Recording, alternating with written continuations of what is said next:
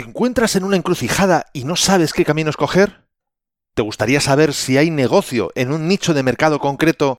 Y aún más, ¿te gustaría que te pagaran por averiguarlo? No te pierdas este episodio 82 porque en él doy respuestas a estas preguntas y además lo que cuento lo podrás aplicar a muchos otros ámbitos de tu negocio. Así que, sin más demora, 3, 2, 1, comenzamos. Esto es Código Emprendedor, donde te desvelamos cuáles son las habilidades que impactan en los negocios de éxito. Contigo, Fernando Álvarez.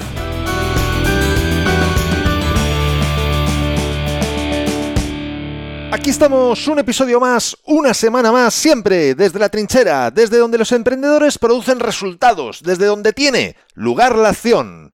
Este tema surgió a través de una pregunta que me hizo por mail mi tocayo Fernando Ramírez, oyente de Código Emprendedor y suscriptor desde, la trinchera.com.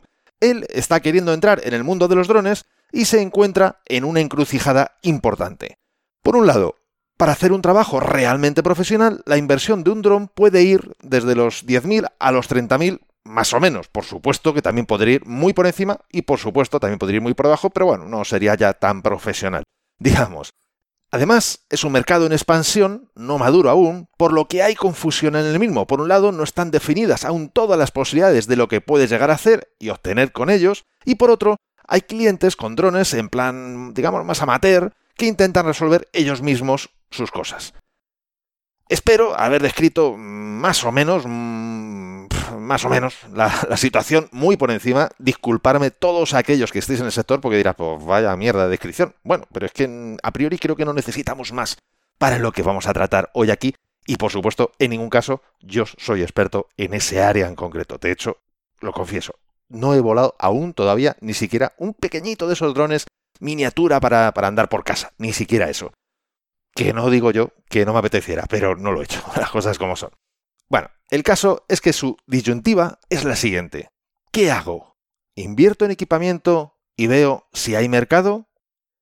¿Me lanzo a vender sin tener el equipo y cuando me pidan una demostración, cómo lo resuelvo?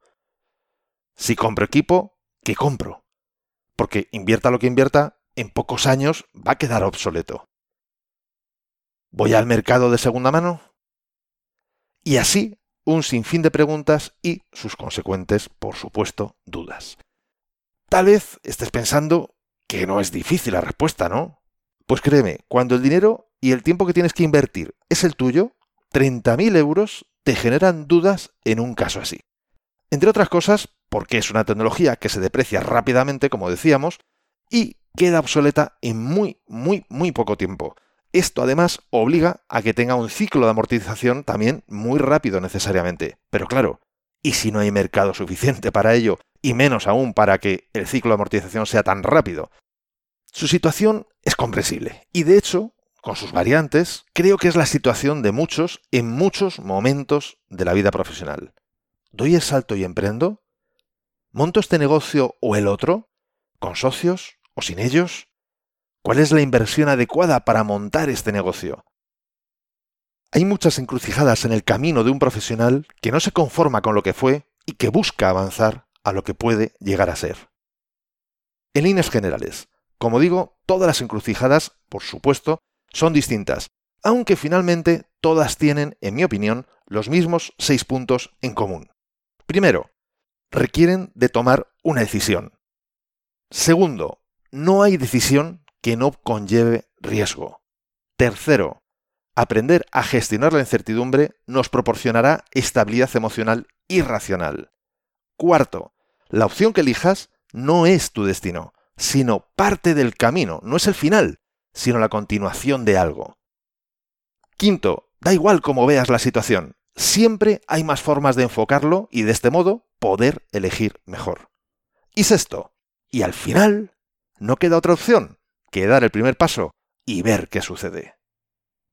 Pero si me permites un momento, quiero recordarte que tiene disponible mi book gratuito Multiplica por 100, donde te he recopilado más de 100 acciones que puedes realizar para multiplicar tus resultados, ya que son la consecuencia de estudiar a personas de éxito y de haberlas puesto en práctica yo mismo. Puedes bajártelo totalmente gratis en desdelatrinchera.com barra x100. Te dejo el link en las notas de este episodio y además te explico un sencillo método para aplicarlas de forma que ya no te mejoras en tus resultados, incluso habiendo aplicado solo unas pocas de estas acciones que te indico. Ahora vamos a ir viendo punto por punto cómo recomiendo actuar en un caso así, con el que mis clientes de mentoring coaching y por supuesto yo mismo nos hemos encontrado muchas, muchas veces. En este caso, en primer lugar, no le queda otra opción a Fernando, a mi tocayo, que después de sopesar todas las opciones que pueda conocer o imaginar, tiene que tomar la decisión de lanzarse u olvidarse. Lo que no podemos hacer nunca es no decidirnos y seguir en ese punto de mm, me lanzo, no me lanzo, porque eso desgasta muchísimo y te quita poder poner tu atención y tiempo a otras oportunidades. Para ello, yo recomiendo ponerte una fecha tope. Haz todo lo que puedas hacer, averiguar, lo que sea, antes de esa fecha. Y llegado el momento, déjate tal vez uno o dos días o el tiempo que no consideres necesario, dependiendo del caso, lógicamente puede ser mucho más o muchísimo menos, para analizarlo todo y decidir. Y llegado el día y la hora límite, toma una decisión. Y ya está. No hay más. En segundo término, por supuesto que tomes la decisión que tomes conllevará un riesgo. Mi recomendación siempre es que sopeses las opciones y aceptes aquellos posibles riesgos con los que puedas vivir, económica y emocionalmente. Porque los riesgos no solo son financieros, en muchas ocasiones también son personales, de relaciones, de estilo de vida, etc. En tercer lugar, saber que elijas lo que elijas, siempre podrás tener la duda de qué hubiera sucedido de haber elegido cualquier otra opción. Y por supuesto, sentirás la incertidumbre de qué sucederá con la alternativa elegida. Por esto es importante que aprendas a gestionar tus emociones, ya que si no las gestionas tú a ellas, ellas te dominarán a ti. Una de las principales claves del éxito en los negocios es el autoliderazgo consciente.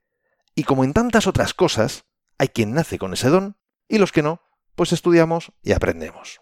Así de sencillo. El cuarto paso. Ten siempre presente que elijas lo que elijas no es tu destino solo es un paso más en el largo camino de tu vida, por lo que siempre puedes abandonar ese camino si termina no resultando como deseas, y siempre podrás avanzar a algo mejor, apoyándote en la experiencia de esta travesía. Esto es sencillamente la continuación de algo y la antesala del resto del camino. Nada más. En quinto lugar, veas como veas la situación, jamás olvides que es tan solo una perspectiva, de la verdadera situación. No es la única perspectiva, eso tenlo absolutamente claro. Siempre, sí, siempre hay muchísimas más formas de enfocarlo y de esa forma poder elegir mejor. En este caso de mi tocayo Fernando, una de las cuestiones en la mesa era de saber si había o no mercado real, como para hacer una inversión de un tamaño u otro. Y yo le propuse que si quería averiguarlo con mínimo coste de inversión, que se pusiera a vender servicios del tipo que quiere ofrecer y que cuando le salga un posible contrato, que subcontratara el trabajo a una empresa que tuviera el equipamiento. De esta forma, en muy poco tiempo, podría ver si hay mercado, cuál es la problemática exacta de los clientes y además los fallos que estos futuros competidores tienen y no resuelven. Su respuesta fue inmediata y también esperada. Sí, claro, pero entonces les estoy poniendo en bandeja a los clientes a mi competencia. Respuesta absolutamente lógica y habitual. Yo mismo he pensado así durante muchísimo tiempo. Es cierto, yo mismo lo he hecho. Pero hay otra forma de verlo. Y es la de que la competencia te va a pagar dinero, las comisiones, para que tú puedas no solo sondar el mercado y sus necesidades, sino que también te pagará para que puedas conocer desde dentro, de primera mano, las fortalezas y debilidades de ellos mismos. Por lo que después de un tiempo invertido, si todo va bien y un dinero ganado en comisiones, tú podrás trazar un plan que cubra las necesidades de los potenciales clientes, mejore las debilidades de tu competencia y, cómo no, crear argumentos para protegerte antes de las fortalezas de la misma. Todo esto si la cosa se ha dado bien y hay mercado. Y por otro lado, si no hay mercado, no habrás invertido un dineral en equipamiento y seguro que en cualquier caso también habrás aprendido muchas cosas del sector y quién sabe, Tal vez incluso se te ocurran nuevas formas de ayudar a esos clientes, tal vez con otra tecnología o desde otra perspectiva. Como ves, en la vida y especialmente en los negocios, casi todo es una cuestión de perspectiva. Y ya por último, el sexto paso, que no es otro que retomar el primero y reconocer que todo esto es muy bonito, que el papel lo aguanta todo, pero que si quieres llegar a algún lado, te tienes que poner a andar. El futuro es pura teoría, el camino se descubre andando. Y bien lo sabes, siempre lo digo, hay que ponerse en acción. Espero que estos consejos te sirvan y te ayuden a salir de la encrucijada en la que estás o en la que puedas estar en el futuro. Si utilizas otra forma de salir para un cruce de caminos, me encantaría saber cómo lo haces. Puedes dejarme un mensaje en cualquiera de las plataformas desde la que me estés escuchando, iBox, Spreaker, etc. O si estás suscrito a desde puedes hacerlo también respondiendo a cualquier mail que te haya mandado. Y por supuesto, en las notas de este episodio también tienes un link desde donde puedes dejarme un mensaje. Vamos, que como puedes comprobar, las formas para que me lo cuentes son muchísimas. No podrás decir que no te lo estoy poniendo fácil realmente. Y entre tanto, que me escribes, quiero hablarte del próximo episodio de Código Emprendedor, porque en él quiero hablarte de la ley que se quiere implantar, bueno, digamos que se va a implantar en España, sobre el control horario de los empleados. Cuando saqué el episodio 80, hablando de si se debe o no controlar el horario, mi opinión al respecto y de cómo yo lo he gestionado durante los últimos 23 años, desconocía que el gobierno quisiera seguir esta línea de gestión. Bueno, digamos que mm, el gobierno quiere obligar a que se siga una línea específica de gestión. No es que ellos necesariamente lo vayan a seguir. Así que en este nuevo episodio, el próximo, voy a contarte mis impresiones al respecto de esta ley y por qué tú, por tu bien, por el de tu empresa y por el de tu país, debes de convertirte en un absoluto revolucionario. Pero esto es en el próximo episodio, así que no te lo pierdas. Y la mejor forma para no perdértelo, ya lo sabes, es suscribiéndote a este podcast desde tu aplicación de podcast preferida. Y la frase célebre de hoy nos la deja el absoluto gurú del marketing y de la inspiración empresarial, Seth Godin. Si aún no has leído alguno o todos sus libros, te lo recomiendo sin ningún lugar de duda. No sé a qué estás esperando para ahora mismo salir corriendo o hacer clic corriendo y comprarlos directamente. Seth, como le llamamos los amigos, nos dijo, primero hay que encontrar el nicho de mercado y luego crear un producto remarcable, no al revés. Si te ha gustado este episodio, si es así, compártelo en tus redes sociales. Estarás ayudando a otras personas a liderar su propia vida y, por supuesto, me estarás ayudando a llegar a muchas más personas. Porque juntos podemos hacerlo, juntos podemos lograr un cambio realmente grande, juntos podemos marcar la diferencia. Y si quieres dejarme un comentario, una valoración en Apple Podcasts, iVoox, Spreaker o en cualquier otra plataforma desde la que me estés escuchando, te estaré muy agradecido. Es otra forma de hacerme saber que estás ahí y que quieres que siga aportándote valor. Y ya lo sabes, el mejor momento para ponerte en acción fue ayer. El segundo mejor momento es ahora.